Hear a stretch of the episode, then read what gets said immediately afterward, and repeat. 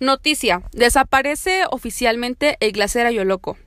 Justo en el Día Internacional de la Tierra, especialistas de la Universidad Autónoma de México, la UNAM, declararon la desaparición del glaciar Ayoloco, este ubicado en la cumbre del volcán Iztaccíhuatl, siendo uno de los mayores generadores de agua dulce. Los integrantes del Instituto de Geofísica IGF de la UNAM, Anel Pérez Martínez y Hugo Delgado Granados, fueron los encargados de colocar una placa de acero en el sitio donde se encontraba instalado el cuerpo de hielo, uno de los pocos glaciares que aún sobrevivían en México. Se logró poner esta placa debido a la firma de la máxima casa de estudios. Fue instalada para plasmar la importancia de su pérdida, ya que estas masas de hielo funcionan como reservas estratégicas de agua.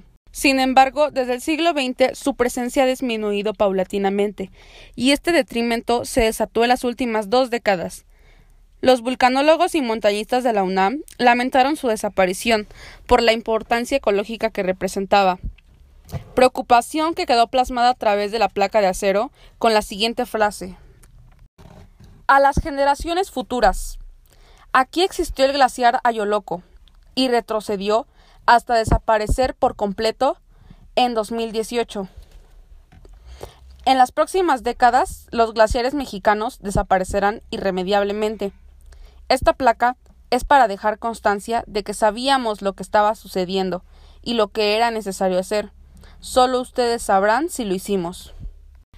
Esta fue la frase plasmada en la placa, la cual está establecida a 200 metros del refugio Otix McAllister, en el lado poniente del Iztaccíhuatl. Fue colocada no como un sinónimo de tributo, de acuerdo con Pérez Martínez, directora de Literatura y Fomento a la Lectura de la Coordinación de Difusión Cultural, sino como una manifestación de los efectos secundarios de las actividades antropocéntricas. Esta fue la frase plasmada en la placa, la cual está establecida a 200 metros del refugio Otix McAllister, en el lado poniente del Iztaccíhuatl. Fue colocada no como un sinónimo de tributo, de acuerdo con Pérez Martínez, directora de Literatura y Fomento a la Lectura de la Coordinación de Difusión Cultural, sino como una manifestación de los efectos secundarios de las actividades antropocéntricas.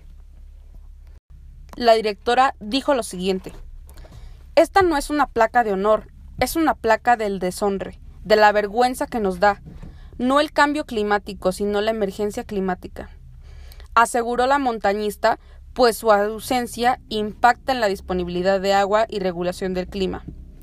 Delgado Granados, quien ha estudiado la desaparición de glaciares desde hace 40 años, explicó que estos glaciares son masas de hielo que permanecen en las cumbres de las montañas a lo largo de un año y que se extinguen debido al cambio climático y la influencia de la actividad humana. Creo que es necesario tomar conciencia de lo que está pasando en nuestro país, ya que el volcán Iztaccíhuatl es uno de los que nos queda más cerca a nosotros. Deberíamos preocuparnos y procurar intentar hacer algún cambio. Gracias por escuchar este podcast.